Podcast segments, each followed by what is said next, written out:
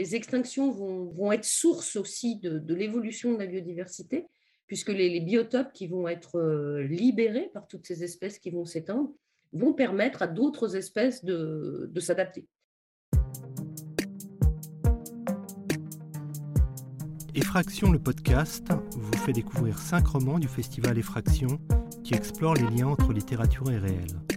La troisième édition se tient à la Bibliothèque publique d'information du 24 au 28 février 2022. Dans cet épisode, Monica, bibliothécaire à la BPI, reçoit Sylvie Crasquin pour parler de Ici la Béringie de Jérémy Brugidou. Monica. Ici la Béringie est tout d'abord l'histoire d'un lieu, une terre aujourd'hui immergée sous le détroit de Bérin et probablement habitée pendant des millénaires avant d'être recouverte par la mer. Habitat de peuples anciens soumis à la violence de la colonisation. Terre arctique aux conditions météorologiques extrêmes et à la faune unique. Région d'importance stratégique pendant la guerre froide. Sol riche en matières premières, particulièrement convoité au XXIe siècle autant de symboles de grandes questions contemporaines, la plus importante étant les conséquences du réchauffement climatique. En effet, la catastrophe écologique en cours trouve un écho dans une catastrophe ancienne, la montée des eaux qui a forcé les premiers habitants de la Béringie à émigrer.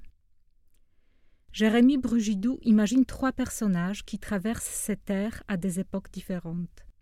Célésée, jeune chasseuse-cueilleuse à l'ère préhistorique, Hashkins, géologue qui y mène une mission en 1944, et Jeanne, paléarchéologue travaillant sur un chantier de fouilles en 2040. L'objet de recherche de celle-ci, une impressionnante arche aux baleines, est la trace énigmatique d'une civilisation ancienne, porteuse d'une mystérieuse fonction qui, à la fin du roman, permet de renverser le rapport de force entre la logique extractiviste un subtil tissu de relations qui relie les différents éléments du monde du vivant à travers les millénaires.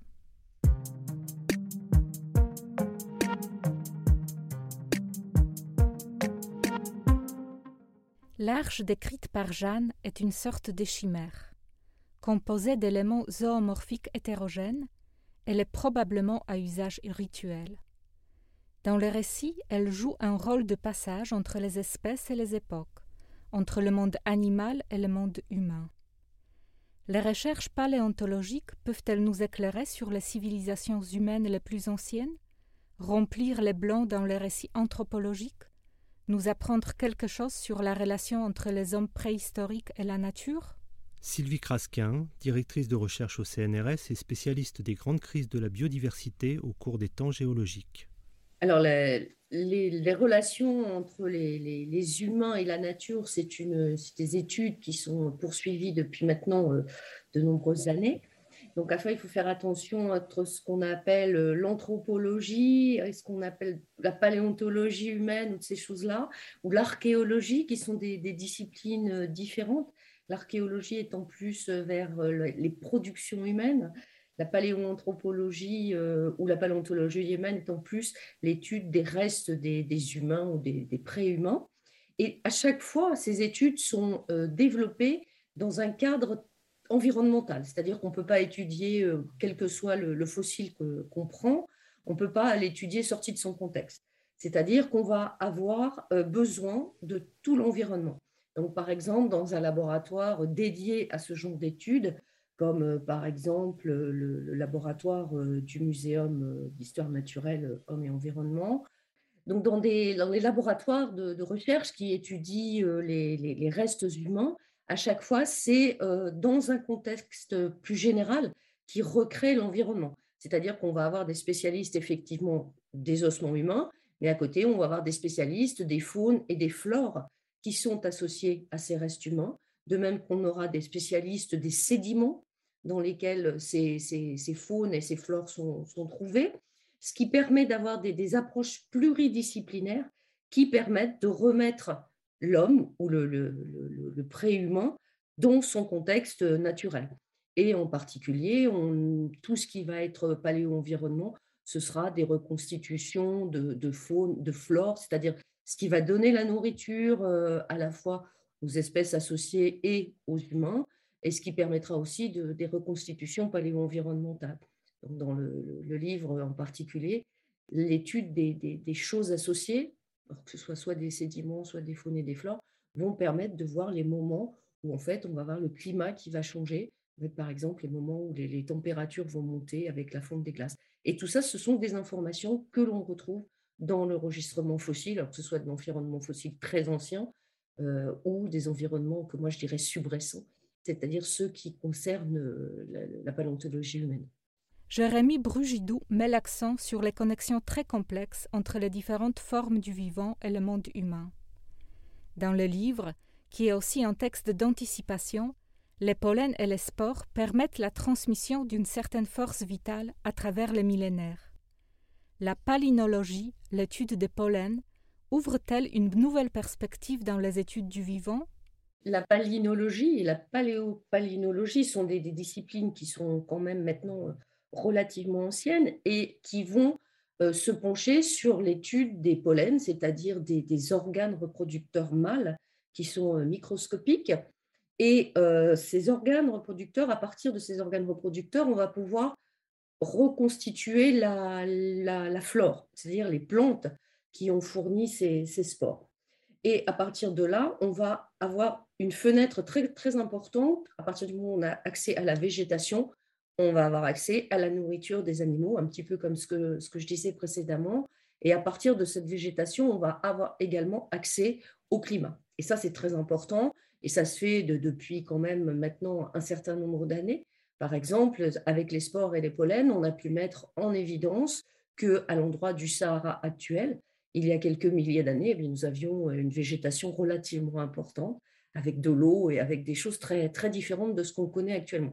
Et ça, c'est vraiment le contenu euh, paléontologique et palynologique qui va nous le, qui va nous le donner. Ici, la Béringie évoque deux projets mis en place autour du détroit de Bering à deux époques différentes. Dans les deux cas, il s'agit d'une récréation des espèces disparues, par voie de clonage à partir des squelettes des mammouths, aurochs et autres grands mammifères retrouvent même massivement au moment de la fente accélérée du permafrost. Ce genre de Jurassic Park arctique vous paraît-il relever de la pure science-fiction ou bien offre-t-il une perspective envisageable? Alors la recréation d'espèces, c'est quelque chose qui est absolument impossible puisque c'est le, principe même de, la théorie de l'évolution. L'évolution, elle n'est pas réversible. Donc, on ne peut pas recréer une espèce. On peut parler éventuellement de restauration de la biodiversité, c'est-à-dire suite à un événement, quel qu'il soit, hein, que ce soit un événement naturel, comme ça s'est produit dans les, crises du passé, il va y avoir des, adaptations et des modifications du, génome des, espèces qui réussissent à survivre pour s'adapter à un nouvel environnement. Mais une recréation, ça c'est absolument impossible. C'est vraiment le, fondement même de, la théorie de l'évolution. Donc les, espèces qui vont pouvoir euh, survivre et s'adapter le mieux seront donc les plus fortes et permettront de pouvoir euh, s'adapter mieux à leur environnement. Alors, euh, bon, ce, genre de parc, ça avait déjà été évoqué dans pas mal de, séries et de choses comme ça, d'inclure un génome ancien sur un organisme moderne, bon, ça fait rêver tout le monde, mais ce n'est pas vraiment très possible dans la vraie vie. Alors par contre, euh, la restauration effectivement de, la biodiversité, ça oui, c'est quelque chose où l'homme a effectivement son rôle à jouer. Euh, c'est-à-dire que ben, déjà, par exemple, en créant des, si on veut parler de création de parcs, c'est-à-dire c'est créer des grandes, des grandes zones où la biodiversité serait protégée et permettrait justement de se redévelopper, de se redéployer, peut-être même avec des formes, formes nouvelles qui ne seront pas les mêmes que celles qui se sont éteintes. Mais ça, la création de ces grands parcs où, la biodiversité sera protégée, ça, c'est vraiment quelque chose que l'homme a tout à fait le, pouvoir de faire. Comment, dans la nature, sans l'intervention de l'homme, peuvent apparaître et disparaître les espèces? Quelle est l'importance des variations climatiques dans ce changement? Alors, nous, nous Parlons actuellement, là, au, milieu, au début du, XXIe siècle, de la sixième crise de, biodiversité. Et cette crise, elle est, elle est manifeste. Hein. Puisque même à l'échelle humaine, on peut observer, et on observe malheureusement des disparitions d'espèces. Depuis, euh, depuis 1960, il y a quand même déjà au moins 15 espèces qui sont déclarées officiellement éteintes. Euh, il y en a sûrement beaucoup plus. Euh, ce que, donc les cinq crises qui ont, eu lieu avant ont été, se sont produites sans l'intervention humaine? C'est-à-dire que ces cinq grandes crises, cinq grandes crises majeures depuis l'apparition et la diversification de la vie sur notre planète, ont été causées par des événements extérieurs à la vie et qui ont eu un fort impact sur celle-ci.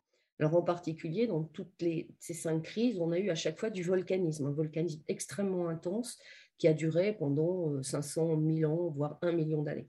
Il faut savoir qu'à l'échelle géologique, pour nous, euh, on dit c'est rapide quand ça fait moins d'un million d'années. Donc on a une notion du temps qui est un peu, euh, un peu spéciale à l'échelle humaine. Donc du volcanisme, à chaque fois, il y a eu des, modifications climatiques.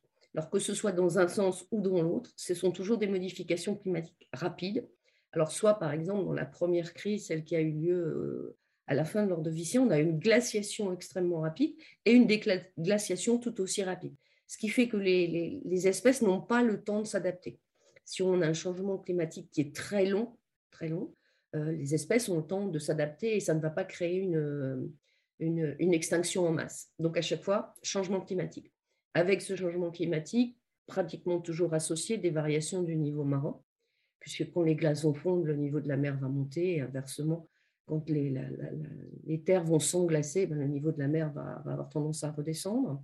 Donc les variations de climat, elles sont à chaque fois impliquées dans les, dans les grandes crises majeures. Alors après, il peut y avoir d'autres événements qui peuvent se produire qui sont plus médiatisables, comme la chute de météorites que tout le monde euh, connaît et, qui est attribué, que l'on considère, que certains considèrent encore comme la cause de la disparition des dinosaures, ce qui est une vue un petit peu simpliste, puisque les dinosaures avaient commencé à, s'éteindre bien avant la, chute de météorites et que les variations climatiques qui ont eu à la chaîne du Crétacé euh, étaient sans doute bien plus responsables que euh, cette météorite qui est venue euh, donner un coup de grâce. En fait, ce qu'il faut savoir, c'est qu'à chaque fois, on a une accumulation de causes qui vont créer ces extinctions. Bon, ça c'est triste, mais c'est la vie. Hein. Les, extinctions vont, être source aussi de, l'évolution de la biodiversité, puisque les, biotopes qui vont être libérés par toutes ces espèces qui vont s'éteindre vont permettre à d'autres espèces de, s'adapter. Si on prend par exemple à la fin du, Crétacé, tous les, espaces qui vont être libérés par la disparition des, dinosaures, qui avaient atteint des, tailles absolument gigantesques et qui étaient des, des, très grands prédateurs, eh bien, ça va permettre aux mammifères, qui existaient déjà avant, mais qui étaient tout petits, de pouvoir s'accroître, se, disperser, de conquérir à peu près tous les milieux. Donc, en fait, la libération d'un biotope permet à d'autres groupes de se, de se développer et de, et de, de grandir. Euh, ce qui est très important dans la, dans la sixième crise, celle que nous vivons actuellement, c'est la vitesse à laquelle ça se passe. C'est-à-dire que l'on va observer des extinctions d'espèces euh, actuellement sur 150 ans. On va obtenir des choses euh, qui sont quasiment de la, même, de la même intensité que ce que l'on a observé sur 500 000 ans, voire un million d'années. Donc on a une vitesse d'extinction qui est 150 euh, fois à 1000 fois plus rapide que ce qui s'est passé dans des, des, extinctions naturelles sans intervention humaine. Donc en fait, c'est ça, en fait, les paléontologues, on a on alerte sur la rapidité de ce qui se passe actuellement et il faut absolument inciter euh, au ralentissement de notre, de notre action sur notre environnement.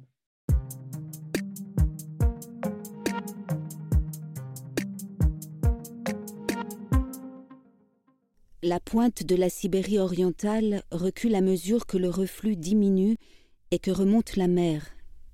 Encore quelques centimètres et tout sera salé tout ce que cette toundra contient de trésors enfouis sera dévoré par l'indifférence marine. En attendant, on profite des quelques degrés supplémentaires pour percer la glace. Ici, nous avons commencé à dégager une structure gigantesque d'ossements qui date probablement du Pléistocène. La structure s'impose au paysage aussi bornée et indifférente qu'un somnambule au rêve farouche puissante et haute, Elle est à la fois une évidence, une énigme, un charnier et un poème. Ici, l'énigme est abyssale. Nous sommes parvenus à reconstituer un quasi-récit. Nous savons qu'au cœur de ce récit, il y a ces côtes de baleines franches, boréales, mêlées à des défenses de mammouths, disposées en allées, formant comme une arche profonde de plusieurs dizaines de mètres de long, une côte, une défense, une côte, une défense, etc., érigée tel le squelette d'une immense chimère endormie. Le tracé de l'arche est très précis, une sorte de couloir ou de tunnel se dirigeant vers la mer. L'hypothèse m'est d'abord apparue évidente et brusque à un intermédiaire terre-mer. Mais apparemment, à l'époque de la mise en place de cette structure, la mer se trouvait beaucoup plus loin, et il était alors difficilement imaginable qu'elle puisse un jour arriver jusqu'ici, à l'entrée ou à la sortie de ce tunnel d'ossement, de ce qui est aujourd'hui littéralement un passage. On me dit qu'il faudrait parvenir à la dégager jusqu'au sol originel où elle a été érigée sans la fragiliser. C'est pas gagné. Cet épisode a été préparé par Monika Prokniewicz. Merci aux éditions de l'Ogre. Lecture par Caroline Girard. Réalisation Michel Bourzex et Gilles Dégis. Musique Thomas Boulard. Ce podcast a été produit par Balise, le magazine de la Bibliothèque publique d'information. Vous pouvez écouter tous les épisodes sur balise.bpi.fr et sur les plateformes de podcast habituelles.